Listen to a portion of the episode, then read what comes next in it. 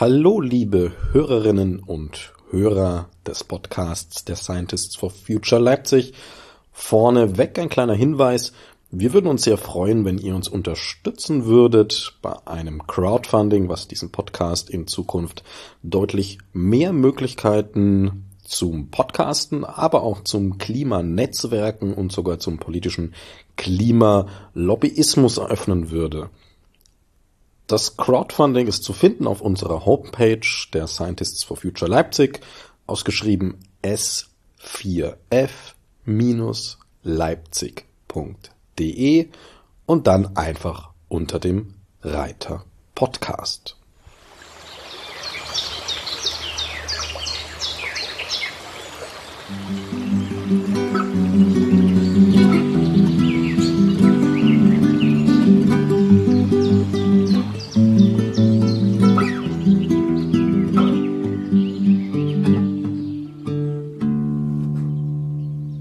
Hallo, liebe Hörerinnen und Hörer einer weiteren Folge unseres Leipziger Scientists for Future Podcasts, der Interviews for Future. Ähm, meistens natürlich mit Klimathemen. Heute wollen wir die Grenze ein bisschen erweitern, denn Naturschutz, Umweltschutz, Artensterben und so weiter, ähm, das hängt ja alles viel mit zusammen und sollte auch betrachtet werden. Und zwar ganz speziell die Vermüllung der Ozeane. Und da habe ich mir eingeladen Dr. Lars Gutto. Hallo Lars. Hallo Dominik und hallo Erst, liebe Hörer.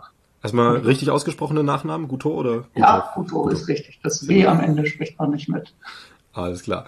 Ähm, du bist Meeresbiologe beim AVI, Alfred Wegener Institut, und bist dort sehr spezialisiert auf Müll in den Ozeanen und auch Mikroplastik.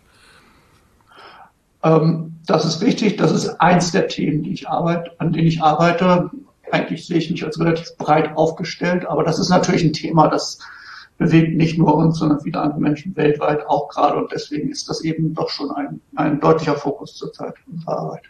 Ja, auch ein Thema, das ja exorbitant ansteigt. Ne? Also jetzt nicht nur von der Wahrnehmung, sondern auch vom dem, was tatsächlich passiert. Ähm, ich habe jetzt beim NABU was gefunden, und zwar, dass 10 Millionen Tonnen Müll jährlich in die Ozeane gehen. Das war, glaube ich, von 2019. Ähm, das ist so eine Größenordnung, die ist korrekt oder wird der Nabu wahrscheinlich keinen Quatsch erzählt haben? Nee, das ist schon, ähm, das ist die Zahl, die gehandelt wird. Ne? Also genauer gesagt, eine Spanne, solche Angaben sind natürlich immer mit einer gewissen Unsicherheit behaftet. Die Spanne liegt irgendwie zwischen 15 und 13 Millionen. Ähm, diese Zahlen sind natürlich wahnsinnig schwer zu ermitteln, ne? weil ähm, das ist natürlich der Teil des Mülls, der sich unserer Kontrolle entzieht.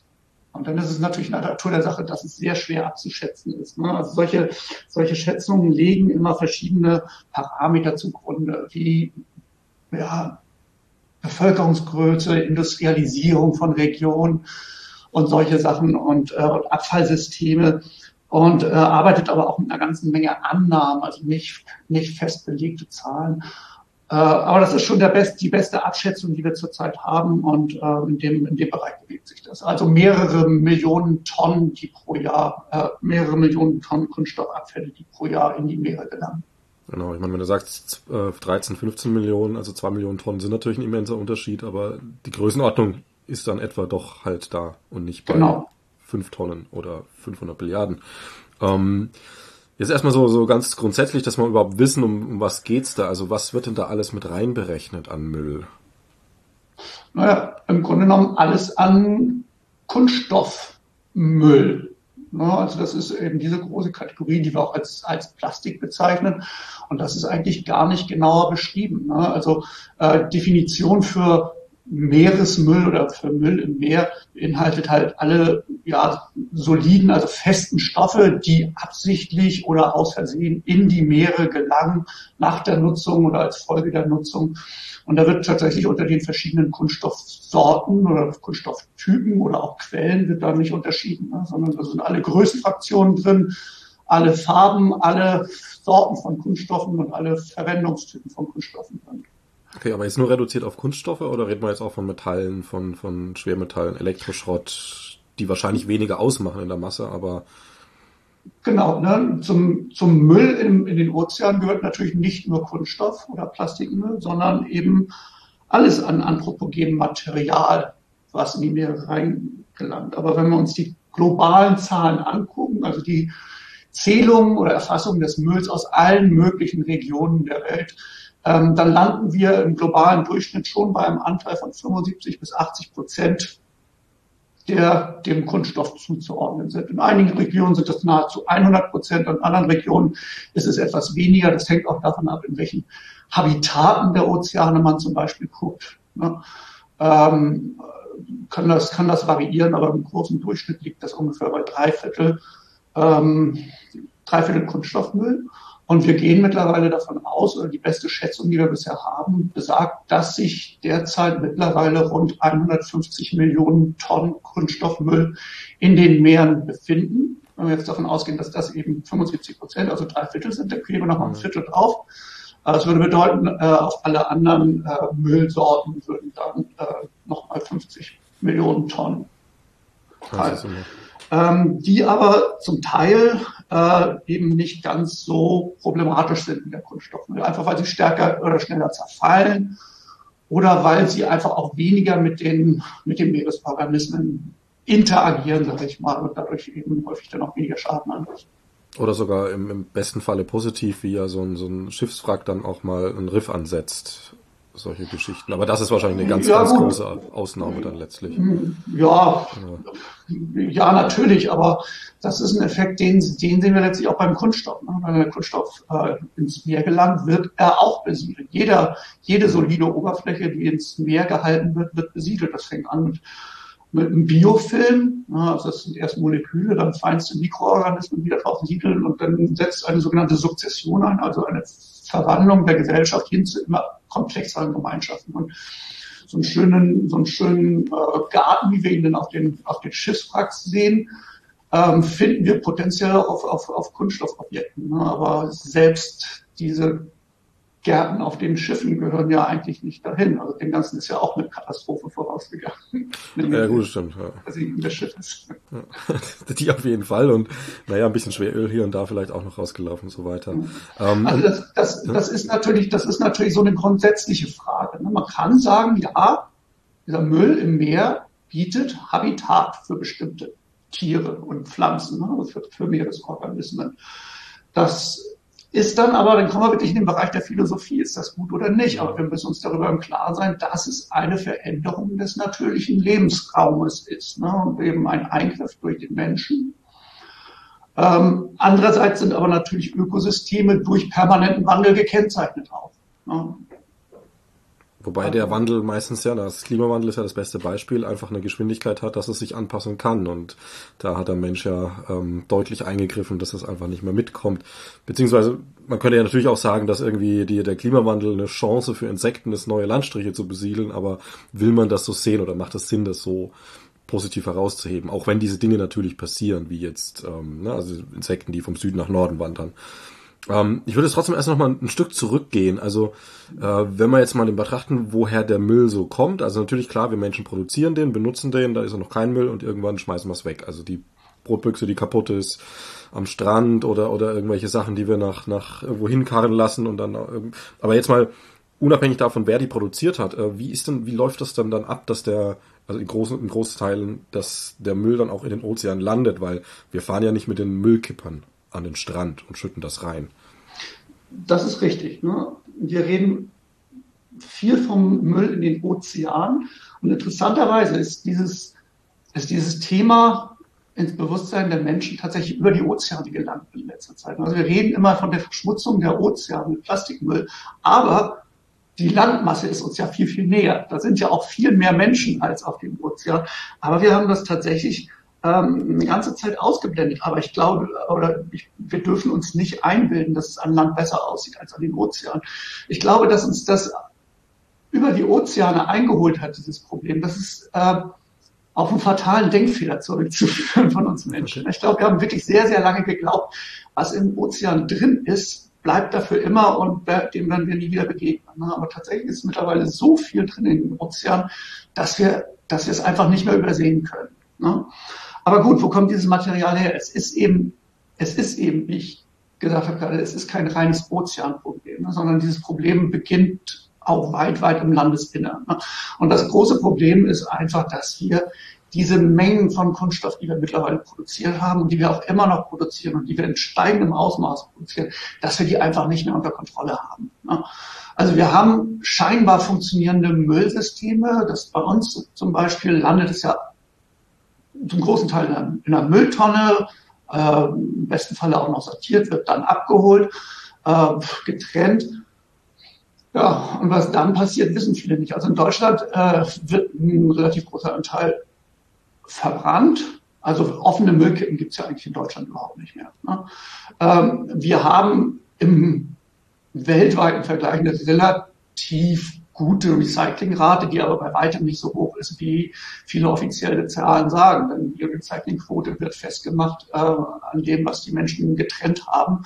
Äh, tatsächlich exportieren wir aber auch viel in andere Länder, weil wir es eben selber nicht mehr bewältigen können und dort landet es eben in Gegenden, die hinsichtlich des Müllmanagements noch schlechter aufgestellt sind als. Okay, also dieses, kurz, dieses, kurz. dieses, Material ist, gerät einfach außer Kontrolle okay. und landet dann in der Umwelt. Ne? Das kann im Landesinnern sein, das kann an der Küste sein. Wenn es im Landesinnern ist, wenn es praktisch außer unserer Kontrolle ist, dann wird es verweht und es landet in Flüsse und über Flusssysteme landet es schließlich im Meer. Ne?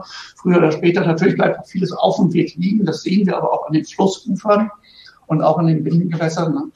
Aber ähm, ein sehr großer Teil wird dann früher oder später mit den Flüssen auch in die Ozeane äh, getragen. Und was einmal in den Ozeanen drin ist, haben wir eine relativ geringe Chance, das auch wieder rauszubekommen. Ja, in so äh, substanzieller Menge. Nochmal ganz kurz zu dem Recycling. Ähm, also wenn, wenn ich jetzt äh, zum Beispiel meinen Müll hier trenne Mhm. Ähm, und dann kommt er in eine getrennte Mülltonnen und dann wird dieses ganze Paket meinetwegen irgendwo in Afrika auf eine Kippe zusammengeschmissen. Dann zählt es für unser, äh, für unsere Prozentuage als recycelt, weil, weil ich es ja mhm. getrennt habe. Oder wie? So ich das jetzt verstanden? Soll, sollte es nicht. Ne? Sollte Aber nicht, klar.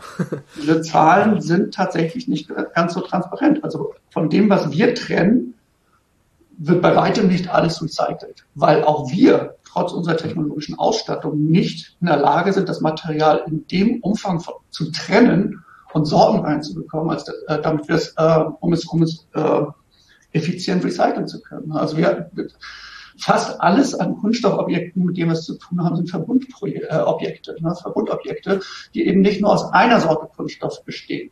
Und richtig gut recyceln lassen sich eben nur Kunststoff, reine Kunststoffe einer Kunststoffsorte. Ne? Deswegen sind ja zum Beispiel diese PET-Getränkeflaschen relativ gut zu ähm, recyceln, weil sie eben transparent, also damit auch keine Farbe, wenn wir mehrere Farben miteinander mischen, dann kommen wir am Ende auch bei einem unansehnlichen Grau raus, äh, was natürlich dann auch keiner in seinen Produkten haben will.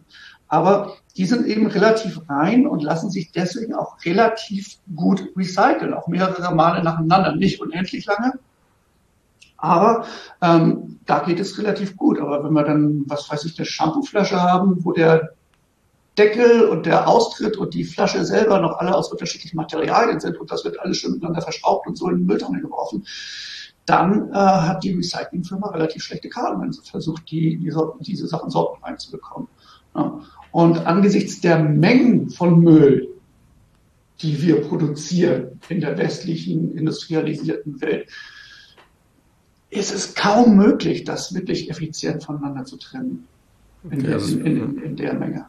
Also auch weil es die Menge ist, aber halt auch diese Art. Das heißt, es wäre jetzt für die Zuhörer schon mal der Tipp, jetzt nicht unbedingt die schwarze Kunststoffflasche zu kaufen, weil da am meisten auch einfach völlig kunststofffremdes Farbmaterial drin ist. Und genau, genau. Vor allem ne? schauen, dass es eine Sorte ist und nicht irgendwie dieses toll ja. verschraubt, wunderhübsch. Schwarz, Schwarz ist sowieso immer ganz schlecht. Schwarz ist immer ganz schlecht, mhm. weil äh, nicht weil es die Laune verdirbt als Farbe, mhm. äh, sondern ähm, weil viele ähm, Trennungsverfahren auch mit Licht äh, über Licht funktionieren, über Lichtreflexion, Licht, äh, Lichtbeugung äh, und so weiter. Und Schwarz äh, reflektiert bekanntlicherweise kein Licht und wird deswegen von vielen, vielen Verfahren überhaupt nicht erkannt. Ne? Aber es ist tatsächlich so. Ne? Wenn wir unsere schöne bunte Welt mit den vielen bunten äh, äh, Produkten, wenn wir das versuchen zu recyceln und diese ganzen Farben zusammenwerfen, dann kommen wir bei Grau raus am Ende. Äh, und Grau ist einfach keine Farbe wie für, für Sonnencreme zum Beispiel. Nee, nicht so wirklich. Also man könnte damit umgehen, weil wir haben ja auch ganz viele graue, also gerade hier im Osten, ähm, wo wir jetzt sitzen mit dem Podcast, ganz viele graue, triste Gebäude lange Zeit gehabt. Ähm, aber ja, macht ja, ja nicht, es wird, wenn noch dazu kommt. genau. Die Werbung wird das Spielchen einfach nicht mitmachen.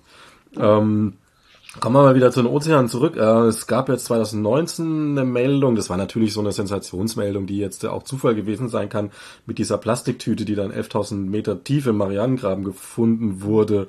Ähm, wie ist denn sowas einzuschätzen oder vielleicht ein bisschen die Brücke geschlagen? Was, was, was können wir uns denn vorstellen, wie jetzt die Meeresböden, also jetzt die, o dass es in den Ozean selber schwimmt, klar, dass es ne, zu lebenden Einfluss, also Einfluss auf Lebewesen, kommen wir gleich auch noch, aber so, so wie kann man sich vorstellen, was passiert denn da in den, auf den Böden auch? Und, äh, also erstmal zu dieser Mülltüte im Marianengraben. Äh, tatsächlich hätte es mich überrascht, wenn man noch keine Mülltüte gefunden hätte oder nicht irgendein anderes äh, Kunststoff. Okay.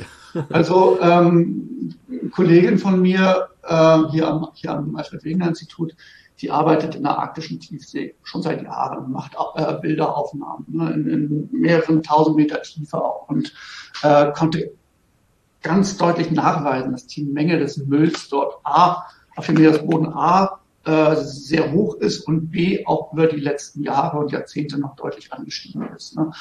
Ähm, in der Arktis, also da, wo jetzt nicht direkt ähm, Mallorca nebendran liegt. So.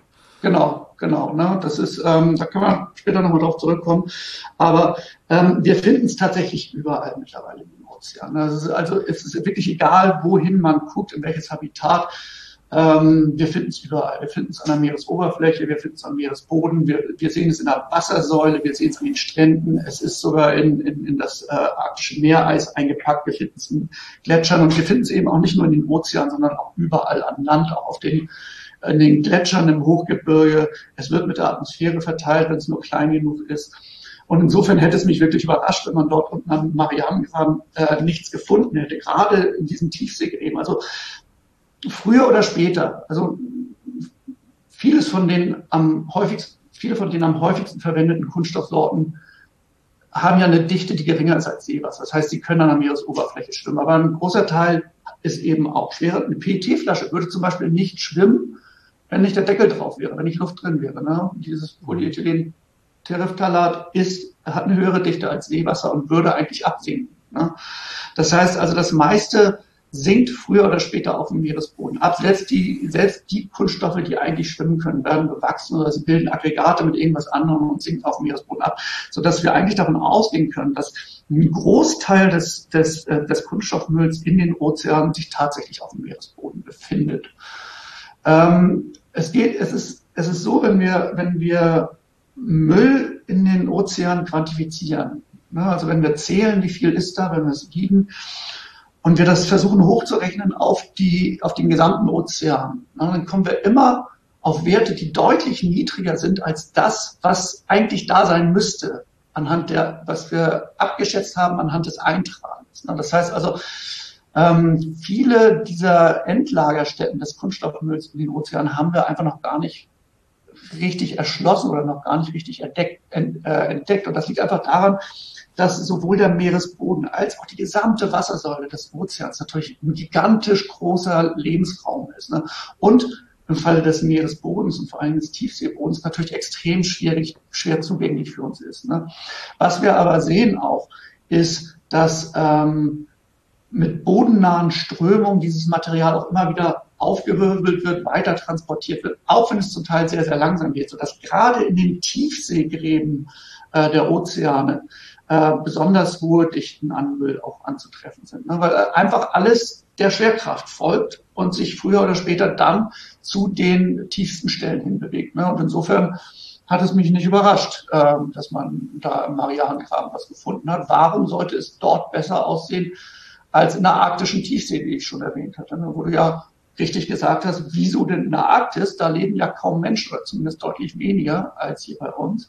Und das ist dann eben tatsächlich äh, einerseits darauf zurückzuführen, dass da oben eben doch eine ganze Menge, Menge menschliche Aktivität ist, nämlich äh, Fischerei, ne? sehr, sehr intensive Fischerei und was wir dort finden in der Arktis, auch an den Stränden, an den arktischen Stränden sind äh, große Mengen Fischereiabfalls, ne? also Fischnetze, Leinenmaterial, ganz viele Objekte, die eindeutig auf die Fischerei zurückzuführen sind. Aber Ein sehr, sehr großer Teil des Mülls, den wir dort oben finden, stammt tatsächlich aus unseren Regionen hier. Und das ist mit ozeanografischen Modellen nachgewiesen worden.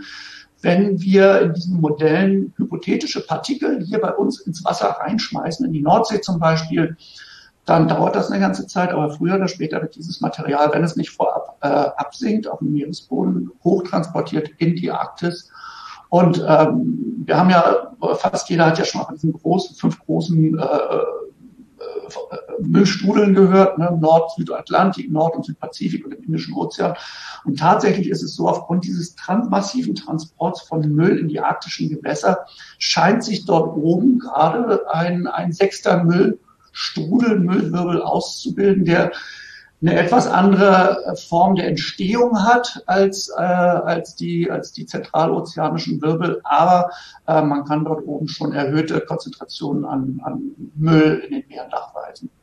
Und wir haben zum Beispiel ein Projekt auch mit, ähm, mit äh, Kreuzfahrttouristen, ne? also die machen so ökologische Kreuzfahrten mit Segelschiffen dort oben in die, in die Arktis und die unterstützen unsere Arbeit dadurch, dass sie Müll an an entlegenen Stränden, zum Beispiel im Spitzbergen-Archipel, einsammeln, aber auch quantifizieren. Und das sind enorme Mengen, die dort äh, an den Stränden liegen. Äh, und es ist eben dort nicht so wie bei uns, dass viel von diesem Müll eben auch weggesammelt wird, einfach äh, weil man äh, touristische Einbußen be, äh, befürchtet hier bei uns, wenn die Strände verdreckt sind, sondern der Kram bleibt dort oben relativ lange liegen und kann sich dann eben über längere Zeit an anhäufen dort oben. Und das ist das, was wir sehen.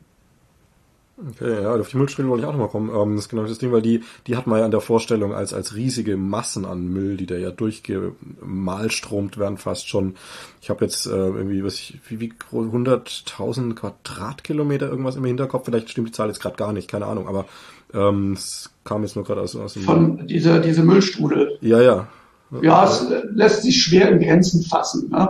ähm, weil so ein Strudel hat natürlich keine feste Grenze, ne, sondern das äh, ja, levelt so ein bisschen aus zu den Rändern hin. Aber das sind schon erhebliche Größen. Ich glaube, irgendwie zweimal Bundesrepublik von der Größe her oder irgendwie sowas. Ne. Die unterscheiden sich auch die verschiedenen. Der größte ist der im Pazifik. Ähm, genaue Zahl jetzt für die Größe habe ich auch nicht. Ne. Aber ähm, auch was diese Müllwirbel angeht, unterliegt man häufig einer falschen Vorstellung. Es liegt auch daran, wie dieses, wie dieses Thema halt auch transportiert wird. Also viele Menschen haben wirklich, wenn man von diesen Müllwirbeln spricht, also wird ja in den Medien berichtet, dass Teppiche von Müll oder sind Müllinseln mitten auf dem Ozean. Die Leute denken dann natürlich, da ist wirklich so ein geschlossener Müllteppich, wo man fast trockenen Fußes rübergehen kann. So sieht es dort draußen nicht aus. Ne? Sondern wenn man da hinfährt, ich hatte das Glück, dass ich mal in den, in den atlantischen, äh, nordatlantischen Müllwirbel fahren durfte. Und wenn man da hinkommt, sieht man eigentlich hauptsächlich Wasser. Ne? Aber wenn man sich dann eben hinstellt und zählt, ne, und das macht man ganz einfach, also so eine Quantifizierung von treibendem Müll, von größeren Müllobjekten ist relativ einfach. Also das Schiff fährt, man stellt sich hm, stumpf an die Reling und zählt halt, was in so einem abgeschätzten Transekt vorbeitreibt und das kann man dann hochrechnen auf einen Quadratkilometer oder sowas. Das haben wir mal gemacht. Ähm, und wenn wir das vergleichen mit Zahlen äh, hier in der Nordsee zum Beispiel, die ja küstennah ist, ne, also relativ dicht an den, an den Quellen dran und relativ dicht besiedelte Küstenregion, dann kommen wir auf Werte, das ist doppelt so viel wie in der Nordsee. Ne, und da, aber tausende von Kilometer offshore, also da, wo keine Menschen sind. Ne. Äh, so, sieht, so sieht so ein Müllwirbel aus, also kein geschlossener Müllteppich. Aber interessanterweise, wenn man in diesen Regionen dann mal so ein Planktonnetz oder so ein sogenanntes Neustonnetz, also ein Planktonnetz praktisch, das die Meeresoberfläche absammelt, ähm, durchzieht, dann wird das Problem eigentlich viel, viel deutlicher. Eigentlich reden wir gar nicht von einem Müllteppich, sondern vielmehr von einer Plastikwolke. Ne? Dieses Material ist sehr, sehr lange schon dort draußen. Durch die Umwelteinflüsse zerbricht es in kleine, immer kleinere Partikel, das sogenannte Mikroplastik. Und ähm, davon ist dort draußen wirklich eine ganze Menge. Das sieht man nicht mit bloßem Auge, wenn man da mit dem Schiff durchfährt. Aber wenn man sich eben mit so einem Planktonnetz aufkonzentriert, dann äh, wird das Problem sehr, sehr offensichtlich. Okay, und das sind natürlich dann so Gegenden, da könnte jetzt auch ein Fisch noch durchschwimmen, klar, weil, weil es ist jetzt keine Barriere, ne, wie, wie du sagst, es ist keine Insel. Ähm, aber es gibt ja dann doch dort auch richtige Todeszonen, die ähm, kaum noch belebt sind oder, oder wie, ja, diese sogenannten Todeszonen, die werden eigentlich nicht im Zusammenhang mit Kunststoff erwähnen, ne, sondern die, die, diese okay. Todeszonen, von denen man öfter mal hört, das sind sauerstofffreie Zonen in den Ozeanen und in den, in den Meeren. Ne? Und die entstehen tatsächlich häufig durch Überdüngung auch, ne, dass wir verstärktes äh, Wachstum haben, äh, Algenwachstum haben. Dieses Material wird dann bakteriell abgebaut. Es kommt zu Schichtungsprozessen in den Ozeanen, sodass kein äh, Sauerstoff mehr nachströmen kann. Und dann hat man diese sogenannten Todeszonen. Das sind natürlich nicht wirklich Todeszonen, es ist nur eben, dass Organismen, die auf Sauerstoff angewiesen sind, dort nicht existieren können. Es gibt natürlich auch Organismen, die sind nicht so sehr auf Sauerstoff angewiesen wie wir Menschen, die können dort existieren, aber dann reden wir halt von Bakterien. Und das ist ja nicht der Ozean, den wir uns vorstellen. Wobei, Bakter wobei, Bakterien natürlich eine extrem wichtige Komponente des Ozeans sind. Ja, klar, wie überall auf der Welt. Ne? Die ganz kleinen Sachen, die man so überhaupt nicht übersieht, äh, ständig übersieht, die, die sind natürlich eine Basis des Ganzen, aber trotzdem wollen wir ja hier auch Hirsche in den Wäldern haben und nicht nur Bakterien.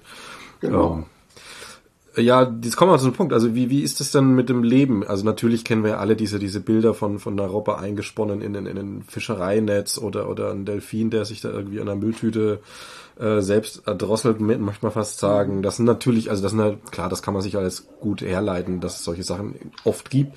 Aber mal darüber hinaus, ähm, also Deswegen hatte ich jetzt vielleicht diese Fehlbrücke zur Todeszone geschlagen, weil ich denke, wenn da so Mikroplastik die ganze Zeit durch, durch die Kiemen fließt, oder so weiter. Also gibt's was was gibt's denn da noch so für Einflüsse oder grundsätzlich was für Einflüsse hat es sonst noch so auf das Leben ja. im Ozean?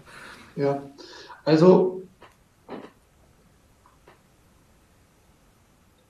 ich habe jetzt eben beschrieben, wie das eben aussieht, wenn man dort so ein Planktonnetz durchzieht. Ne? Also dann hat man nachher in sein Gefäß, wo man das alles reinleert, hat man dann wirklich eine relativ hohe Konzentration. Man muss sich aber darüber im Klaren sein, dass dieses Material natürlich in dem Planktonnetz aufkonzentriert wurde. Also wenn, es gibt natürlich Regionen oder Bereiche auch, wo wir extrem hohe Werte haben. Ne? Oder es gibt bestimmte Ereignisse, wo wir, äh, wodurch extrem hohe Konzentrationen kleinster Plastikpartikel entstehen. Wenn zum Beispiel so eine Containerladung mit diesen mit diesen sogenannten Plastikpellets, ne, also diese Rohstoffe der plastikverarbeitenden Industrie, wenn die über Bord gehen beim Transport, sich öffnen und das ganze Zeug dann drauf, dann haben wir die ganzen Strände voll und im Wasser ist extrem viel. Wir haben Strömungsbereich, strömungsberuhigten Bereichen in Küstengebieten können auch sehr hohe Konzentrationen sein. Aber grundsätzlich reden wir eigentlich im globalen Durchschnitt, würde ich sagen, von Konzentrationen von ein bis zwei Partikel pro Liter vielleicht. Ne? Mhm. Ähm, ich möchte diese Zahl gleich nochmal gerne so ein bisschen relativieren. Ähm, dann musste ich aber ein bisschen ausholen. Aber ähm, das ist jetzt nichts, wo wo so ein Tier in 0, nix vollgestopft ist mit diesem Zeug ne, und wo sofort die Kiemen äh, zugesetzt sind. Wenn wir versuchen, die Effekte von Mikroplastik nachzuweisen, zum Beispiel in Laborexperimenten, dann können wir natürlich nicht mit ein oder zwei Partikeln pro Liter arbeiten. Ne. Also das wäre dann der dümmste Wasserfloh der Welt, der den wahrscheinlich verschlucken würde. Ne. ähm, deswegen werden in den Laborexperimenten immer extrem hohe oder unrealistisch hohe äh, äh, Konzentrationen zugrunde gelegt, einfach um auch mal das grundsätzliche grundsätzliche Wirkweise dieser Sachen zu verstehen. Wichtig ist es dann, dass man auch in Konzentrationsgradienten arbeitet, um zu sehen, wo liegt denn eigentlich die, die kritische Konzentration. Ne? Ähm, aber diese Konzentration, die draußen vorherrschen in den meisten Regionen, sind nicht so, dass, dass diese Tiere jetzt sofort verstopft sind. Wir müssen uns aber immer vor Augen führen, und das ist etwas, das können wir sehr schwer nur in Experimenten nachweisen, dass diese Tiere diesen zwar noch, noch relativ geringen Konzentrationen äh, permanent ausgesetzt sind. Ne? Das heißt also, sie nehmen ständig diese Konzentration auf. Und wenn sie nicht in der Lage sind, das Material, das sie aufnehmen, wieder abzuführen, dann lagert es sich natürlich irgendwann an im Körper. Ne? So, ich möchte jetzt noch einmal. Hm? Wie ein Raucher quasi, ne? Also ich meine, eine Zigarette im Leben oder im Jahr, meine Güte. Aber wenn man dann genau. anfängt, jeden Tag eine zu rauchen, noch eine, noch eine, ne, lagert sich halt auch ab. Genau, genau. Ne? Ich möchte jetzt noch einmal auf diese Konzentration zu sprechen kommen. Ähm, ich habe jetzt gesagt, so ein bis zwei Partikel pro, pro Liter Wasser. Ne? Variiert zwischen Regionen und zwischen Habitaten und so weiter. Ähm, aber wir haben ein Problem bei der Erfassung von Mikroplastik. Und zwar ist das unsere, äh, unsere Fähigkeit zur Auflösung. Ne? Diese Partikel, wir reden von Mikroplastik. Ein Mikrometer ist ein, ist ein Tausendstel Millimeter. Also das ist sehr, sehr klein. Und wirklich verlässlich können wir mit unserer Analytik bisher runtergehen auf 10 Mikrometer. Also das sind so Partikel, die wir mit unseren Methoden verlässlich zurzeit erfassen können. Wenn wir uns jetzt diese Größenspektren dieser Partikel in den Proben angucken, dann sehen wir, dass je kleiner wir werden, diesem Größenspektrum, wir immer mehr Partikel haben. und dann kommen wir irgendwann an unsere Detektionsgrenze und bis dahin ist es kontinuierlich gestiegen. Okay. Was darunter passiert, wissen wir nicht. Da sind wir blind. Natürlich entwickelt sich die, entwickeln sich die Fähigkeiten zum Nachweisen weiter, aber im Moment ist das so ungefähr die Grenze. Aber es gibt eigentlich gar keinen Grund anzunehmen, dass es danach absinkt wieder. Ne? Wahrscheinlich ist es so, je kleiner es wird, desto mehr wird es. Wir sehen es nur einfach nicht mehr. Ne? Und ähm, deswegen ist diese Zahl, die ich gesagt habe, so ein bis zwei Partikel pro Liter, ist natürlich auch mit Vorsicht zu genießen. Das ist das, was wir nachweisen können. Aber wahrscheinlich ist es deutlich mehr. Und das Problem, das wir haben, deswegen sagen wir auch immer, ähm, wir dürfen das nicht abtun. Wir müssen hier das Vorsorgeprinzip behalten lassen. Ne? Was diese sehr, sehr kleinen Partikel, und wenn man noch weiter runtergeht, eben wirklich auch in den Nanobereich reingehen, was diese Partikel machen, das wissen wir noch überhaupt nicht. Weil es auch einfach experimentell sehr, sehr schwierig ist, mit, mit solchem kleinen Material zu arbeiten. Wir müssen den Verbleib dieser Partikel in den Tieren nachweisen und wir müssen dann noch eventuelle Reaktionen, die wir sehen, auf diese Partikel genau zurückführen können. Ne? Das heißt, da ist noch ein sehr großes Feld, äh, wo wir eigentlich noch überhaupt nicht Bescheid wissen. Und was wir im Moment halt immer sagen müssen, und das, das, das ärgert einen dann irgendwann auch, dass wir sagen, ja, A, wir benutzen viel zu hohe Konzentration, einmal um überhaupt was sehen zu können. Und B, in vielen Fällen sehen wir eigentlich gar nicht so richtig deutliche Effekte. Das sind aber eben, wie gesagt, diese Partikel, die wir sehen können, die wir nachweisen können, mit denen wir experimentell auch arbeiten können. Und bei den ganzen anderen Kram, bei den ganzen kleinen Kram sind wir, noch kleineren Kram, sind wir wirklich einigermaßen blind. Das geht jetzt los in der Forschung, auch mit Nanopartikeln. Aber wir müssen uns immer vor Augen führen, es werden ja Nanopartikel produziert, um zum Beispiel Medikamente in Zellen reinzubringen. Na? Mhm. Das heißt also, diese Partikel sind von der Größe her so klein, dass sie Zellmembran passieren können. Und wenn Kunststoff so klein ist, dass es in diesen Größenbereich reinkommt, dann ist es nicht auszuschließen, dass dieses Material auch in die Zellen geht. Wir können es nur bisher nicht nachweisen. Und da sind dann, ist erstmal Tür und Tor offen für Folgen, die man noch erforschen müsste, natürlich. Genau, ne? weil wenn es in den Zellen ist, ist es beim Erbgut zum Beispiel. Ne? Es ist bei unseren zellulären Kraftwerken, sage ich mal, die Mitochondrien. Was es dort alles macht, das wissen wir nicht. Das können wir bisher noch nicht erforschen. Und deswegen sagen wir immer, wir müssen hier wir dürfen das nicht abtun. Ne? Wir, wir, müssen hier so ein bisschen das Vorsorgeprinzip walten lassen, wobei Vorsorgeprinzip ist es bisher eben nicht weit her. Wir sehen, dass wir 150 Millionen Tonnen Plastikmüll in den Ozeanen haben. Und gerade die Menge des Mikroplastiks wird über die kommenden Jahrzehnte zunehmen, ne? weil der Kunststoff, der drin ist in den Meeren, wird oder ein großer Teil davon wird zerfallen in kleinere Objekte. Also, so dass selbst wenn wir den Eintrag an Plastik in die Ozeane jetzt stoppen würden, die Menge des Mikroplastiks über die kommenden Jahrzehnte zunehmen wird. Das können wir überhaupt nicht verhindern. Und dazu kommt, dass wir den Eintrag nicht stoppen momentan, sondern noch vergrößern. Ganz genau. Ne? Und zwar in einer Geschwindigkeit, wie sich auch die globale Kunststoffproduktion beschleunigt. Ähm, wo sind denn dann jetzt die Folgen für den Menschen? Also natürlich haben wir das alle schon mal gehört, mit Mikroplastik im Fisch ist jetzt mal nicht gesund, okay, das ist ja einfach gesagt. Also mögen vielleicht auch solche Dinge mit zusammenhängen, die du jetzt gesagt hast. Ich weiß nicht, ob das dann über einen Fisch auch in eine menschliche Zelle gelangen kann. Mhm. Aber ähm, wahrscheinlich den Klassiker, da hast du ja auch vorhin erwähnt, ne, am arktischen Strand interessiert es keine Sau, wenn da irgendwie Müll ist, weil da geht ja keiner hin zum Baden, so in der Art. Mhm. Und also zumindest uns wird es jetzt schon interessieren, aber halt ähm, der, der nur zum, also Touristen interessiert es nicht. Und ähm, dann hat man natürlich die Strände, also das kann ich mir jetzt vorstellen, dass das natürlich so ein Ding ist, aber wo sind denn noch mehr Folgen? Also was macht das, äh, wo ist der Pingback zurück zum Menschen? Hm. Also wir haben natürlich ähm, ökonomische Folgen, ne, die global gesehen auch wirklich eine ganze Stange Kosten verursachen auch. Ne? Das ist einmal Einbußen für den Tourismus, ganz klar. Ne? Einmal, weil entweder Menschen wegbleiben oder weil man eben relativ hohen Aufwand betreiben muss, äh, um diese Strände zu reinigen. Ähm, wir haben eine Gefährdung der äh, Seeschifffahrt zum Beispiel, der Schifffahrt, dadurch, dass ähm, so treibende Objekte, größere treibende Objekte sich zum Beispiel mit den Antriebssystemen oder Steuersystemen von Schiffen verfangen können. Das kann die äh, Schiffe manövrierungsfähig machen. Das erfordert dann Kosten für die Reparatur beziehungsweise auch die Bergung von Schiffen. Äh, in der Fischerei entstehen äh, ökonomische Kosten, weil ähm, ja, wenn man einfach den Arbeits, die Arbeitszeit äh, berechnet, die Fischer aufwenden müssen, um ihre Fänge zu äh, zu säubern, zu befreien von, von Kunststoff. Ne? Weil die ziehen natürlich ihre Netze genau dort durch, wo dieser ganze Müll liegt am Meeresboden auch. Ne? Also da gibt es vielfältige Formen, wie, wie Kunststoff ähm, ökonomische Auswirkungen haben kann. Ähm, aber Kunststoff hat auch direkte Auswirkungen auf die, auf die menschliche Gesundheit. Ne? Also ob jetzt die Aufnahme von Mikroplastik den Menschen gefährdet, das ist bisher noch nicht nachgewiesen. Und das ist natürlich auch sehr schwer zu untersuchen. Ne? Also wir wollen natürlich keine Menschenexperimente machen.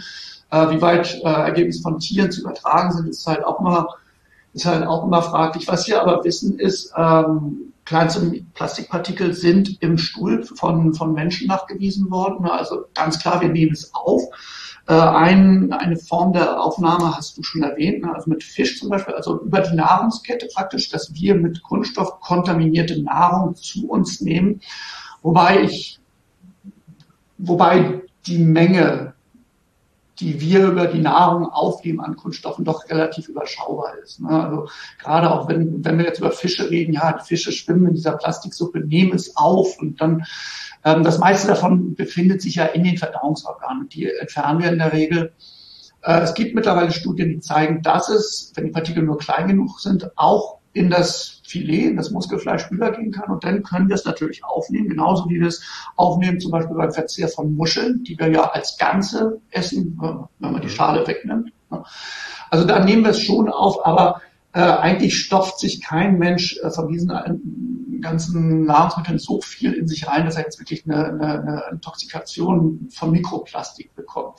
Ich denke, für uns Menschen ist ähm, die Haupt, der Hauptexpositionsweg für die Aufnahme von Mikroplastik ist tatsächlich die Luft, die wir atmen. Ne? Also dieses Material ist halt wirklich überall in der Luft und ähm, also bei, bei, mir zu Hause ist es so, wenn das Licht reinscheint, dann tanzt das da so ein bisschen vom, vom Fenster. Ne? Also der Staub, den wir alle kennen. Ne? Ja. Und der, da sind eben zum Teil auch äh, Kunststoffe drin. Ne? Das atmen wir ein.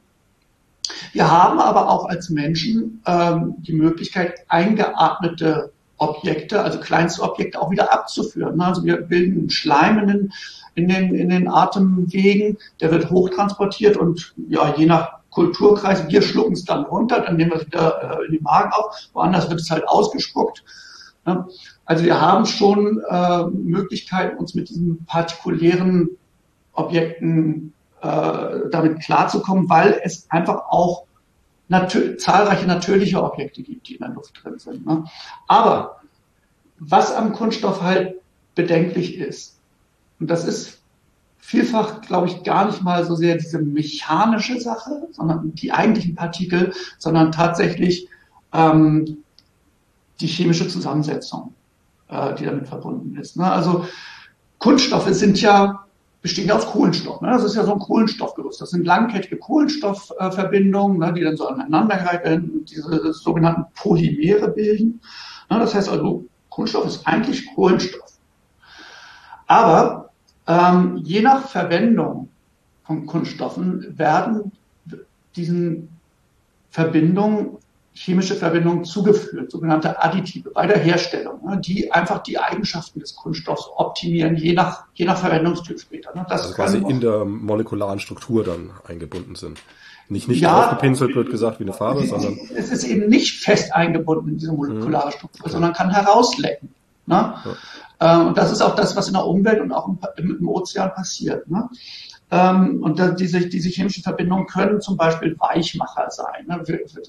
Weiß man, viele erinnern sich vielleicht noch ein paar Jahrzehnte zurück, ein großer Aufschrei, weil man eben diese chemischen Verbindungen in zum Beispiel Schnullern von Kleinkindern gefunden hat oder Spielzeug von Kleinkindern. Ne? Und wenn dieses Material dann eben in, in den Mund genommen wird von den Kindern, kann dieses Material herauslecken. Also jeder kennt, jeder von uns kennt ja zum Beispiel diese aufblasbaren Gummibälle oder sowas. Wenn man da mal die Nase ransteckt, die riechen ja ganz, ganz toll. Ne? Ja, ja, und das sind tatsächlich, das ist nicht der Kunststoff, der da riecht, sondern das sind eben diese chemischen Additive, die dort, die da drin sind. Weichmacher, UV-Stabilisatoren, äh, Brand, äh, äh, Brand, wie, wie sagt man, äh, Brand, Brandschutzmittel zum Beispiel. Ja, ne? Dass, der, dass, der, dass so ein, ja, Kunststoffkleidung eben nicht sofort in Flammen stehen und so. Hm. Ne? Und von vielen dieser Stoffen äh, wissen wir, dass sie eine ziemlich schlechte Wirkung auf die Gesundheit von Mensch und Tier haben. Also viele davon wirken als sogenannte äh, endokrine Disruptoren. Das heißt, aufgrund ihrer Molekülstruktur können sie im Körper eine Funktion auswirken, äh, ausüben, äh, die der Wirkung von körpereigenen Botenstoffen gleichkommt, also von Hormonen zum Beispiel. Ne? Und Hormone sind ja wichtig, um Stoffwechselprozesse zu steuern. Und ähm, da können eben diese, diese, ähm, diese Stoffe dann ein, äh, äh, ihre Wirkung vornehmen und ähm, diese, diese Stoffwechselprozesse dann ähm, beeinträchtigen. Wir wissen auch von einigen Additiven, dass sie eben auch direkt in der, äh, in der Lage sind, Tumore zu induzieren. Es ist natürlich alles eine Frage der Menge, die man aufnimmt. Ne? Aber angesichts der Tatsache, also jeder braucht sich da, wo er sich gerade aufhält, nur mal umzugucken. Wir, wir haben es halt überall mit Plastik zu tun. Ne? Ich könnte ohne lange suchen zu müssen, könnte ich jetzt hier um mich herum alle möglichen Plastikobjekte aufziehen. so geht es ja eigentlich jedem von uns. Ne? Wir können dem eigentlich gar nicht mehr entgehen. Und diese Chemikalien, die lecken eben raus aus diesen Materialien und natürlich vor allen Dingen dann eben auch in einem wässrigen Milieu ähm, und können dann in den, in den Organismen dort äh, entsprechende Wirkungen vornehmen. Ne? Das Problem ist jetzt allerdings, dass diese, viele dieser Chemikalien aufgrund ihrer wirklich umfangreichen Nutzung eigentlich überall schon sind in der Umwelt. Ja, so dass wir jetzt eigentlich, dass es sehr, sehr schwer ist, auch mit Modellrechnungen sehr, sehr schwer ist, zu bestimmen, wie groß denn der Anteil des Kunststoffes ist an dem Zufuhr dieser Chemikalien in die Organismen oder nehmen sie es direkt aus dem Wasser auf, wo es dann aus diffusen Quellen hingelangt ist. Ne? Es gibt Modellrechnungen, die sagen, ja, ähm, die Aufnahme von Kunststoff oder die ähm, beschleunigt oder ver, ver, ver, verstärkt diese, diese Aufnahme dieser Schadstoffe jetzt gar nicht so sehr vor dem Hintergrund der, der, ja, der Hintergrundbelastung der, der, der Umwelt. Ne? Aber dieses Material wird eben für die Kunststoffe auch eingesetzt und dadurch gelangt davon eben auch immer mehr in die Umwelt. Und das ist eben wirklich überall nachzuweisen. Also ich habe mal von einer Studie gehört, da hat man, glaube ich, war das in Singapur oder sowas, auf dem Fischmarkt äh, Meeresfrüchte hinsichtlich der Bisphenol A-Konzentration äh, untersucht. Man hat nicht einen einzigen, äh, kein einziges Teil gefunden, wo man das nicht nachweisen konnte. Also es ist wirklich, es ist wirklich schon überall. Also man könnte es auch von den Bäumen kratzen wahrscheinlich. Wahrscheinlich könnte man es auch vom Moor kratzen, ja. Also es wäre jetzt schon mal so, ein kleiner Tipp zumindest für die, die jetzt zuhören. Du hast es erwähnt, man kennt diesen Geruch. Also wenn ich jetzt an meinem Laptop rieche, der riecht nicht so. Aber diese Gummidinger, ne, also diese, diese aufblasbaren irgendwas. Also wenn man sowas irgendwie macht schon Sinn, mal dran zu riechen und sagen, okay, nee, kaufe ich besser nicht. Ja, nicht kaufen, und ähm, vor allem die Dinge halten ja sowieso nicht lang, die werden ganz schnell wieder zum Müll. Mhm. Ja, nicht kaufen, aber eben vor allen Dingen ja auch aufpassen, dass wenn Kinder am Spielen das ist, dass sie da eben nicht dran rumlecken oder sowas. Ne? Also das sind halt Sachen, die gehören einfach nicht in Kindesmund, sage ich jetzt mal. Ja, und Kinder sind da natürlich anders, ne? Die, die lecken alles auch mal ab, was da irgendwie. Ja. Und sei es der Boden oder die Fensterscheibe. Also.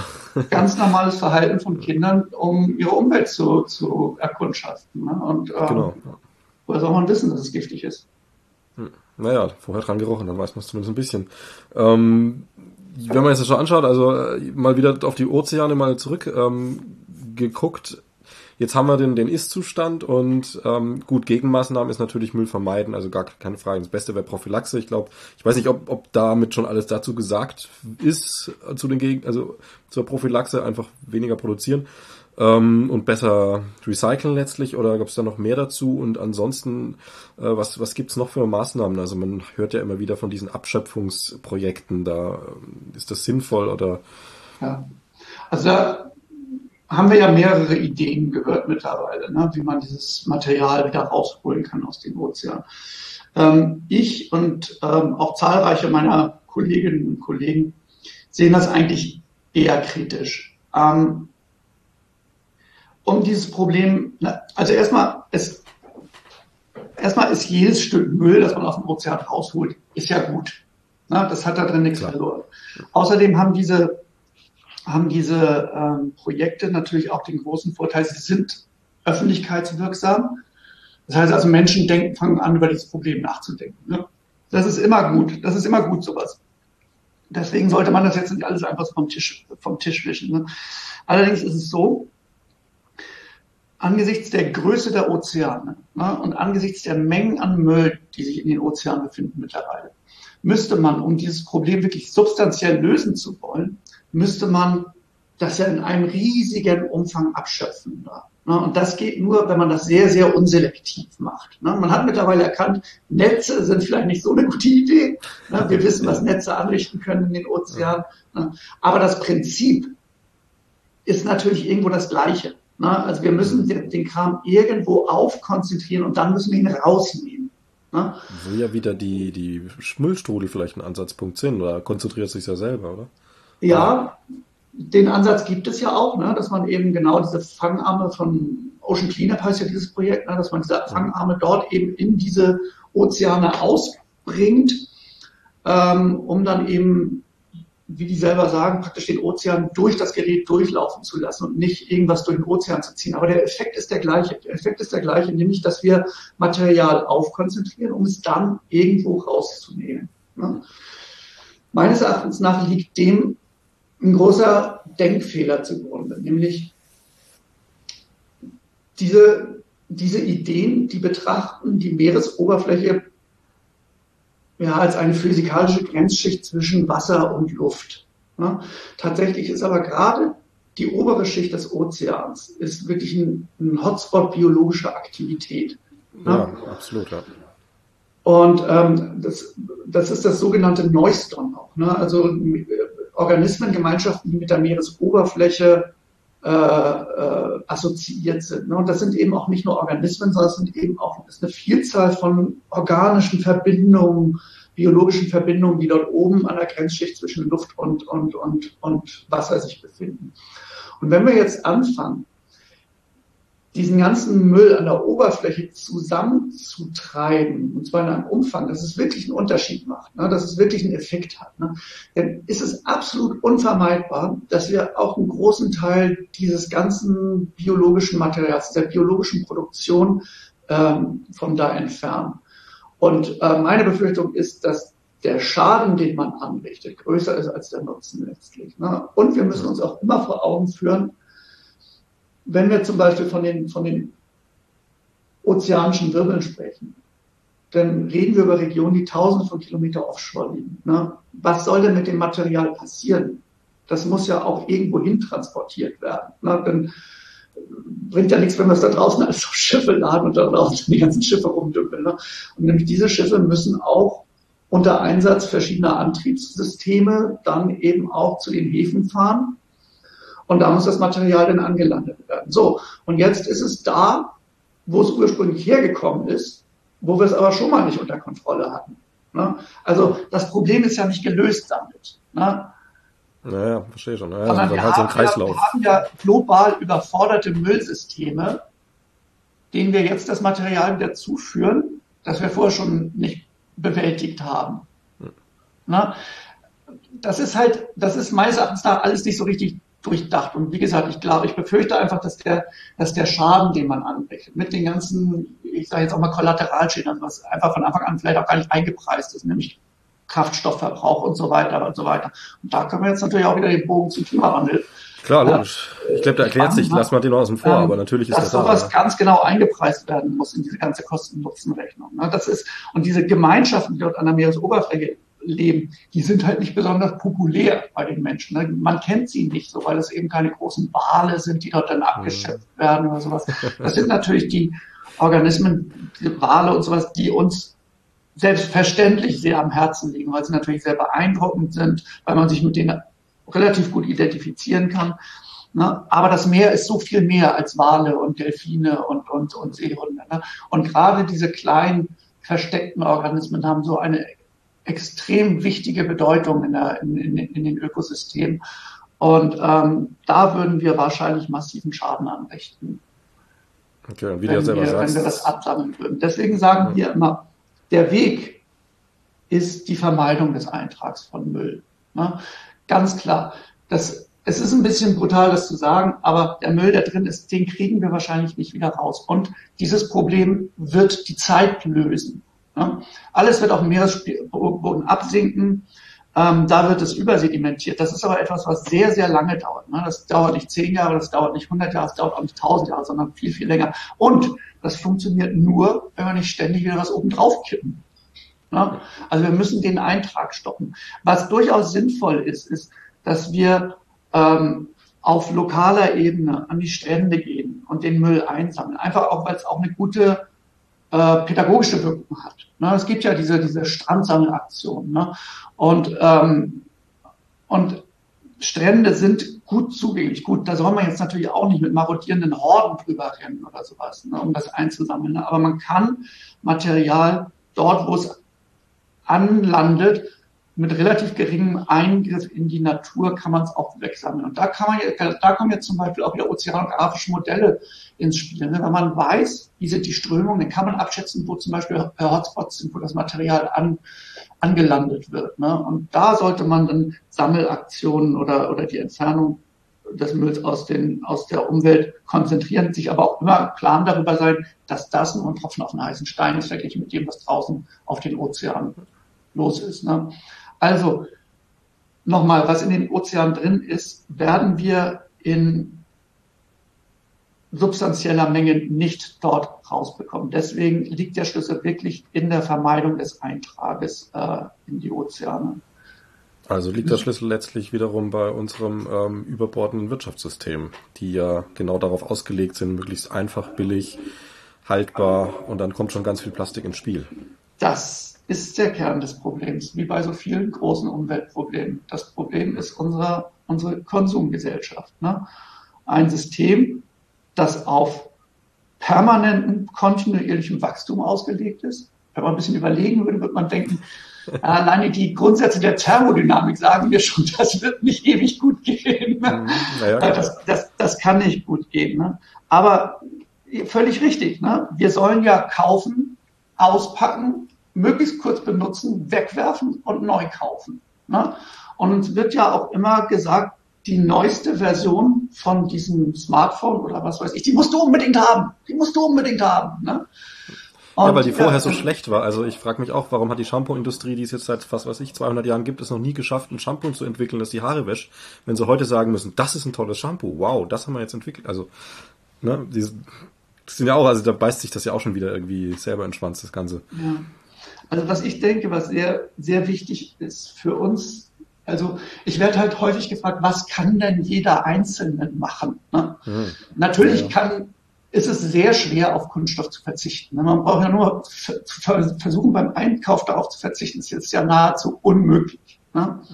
Aber ich, wir sollten, wir sollten wirklich überlegen, bevor wir was kaufen. Und vor allen Dingen sollten wir uns nicht von anderen sagen lassen, was wir brauchen sondern jeder sollte in sich reinhorchen. Was brauche ich denn wirklich? Ne? Brauche ich wirklich das neueste Telefon, mit dem ich im Grunde genommen das gleiche Telefongespräch führe wie mit der vorangegangenen Version? Ne? ne? Nur weil es irgendwie so ein bisschen mehr fancy ist oder sowas. Ich, ich, ich kann das natürlich absolut nachvollziehen. Ne? Etwas Neues zu haben, etwas Tolles, etwas Weiterentwickeltes, das fühlt sich gut an. Ne? Aber ich glaube, dass wir mittlerweile viel zu vielen ja, unnötigen, ja ich sag mal, Götzen nach, nachhängen. Ne? Also äh, wir, wir, ich glaube, wir, wir wissen gar nicht mehr, was wir gar nicht, was wir nicht brauchen.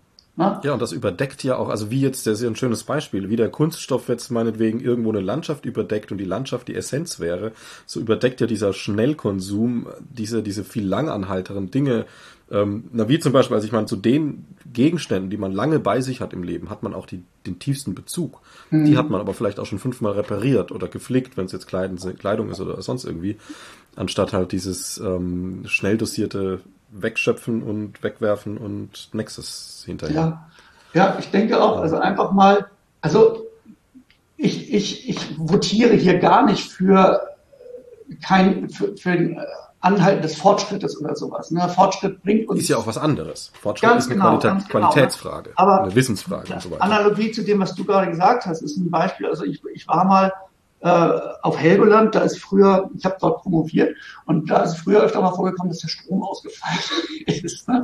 Also die Generatoren oder das Kraftwerk dort hat nicht so super funktioniert häufig. Und dann steht man da und dann ist es plötzlich dunkel.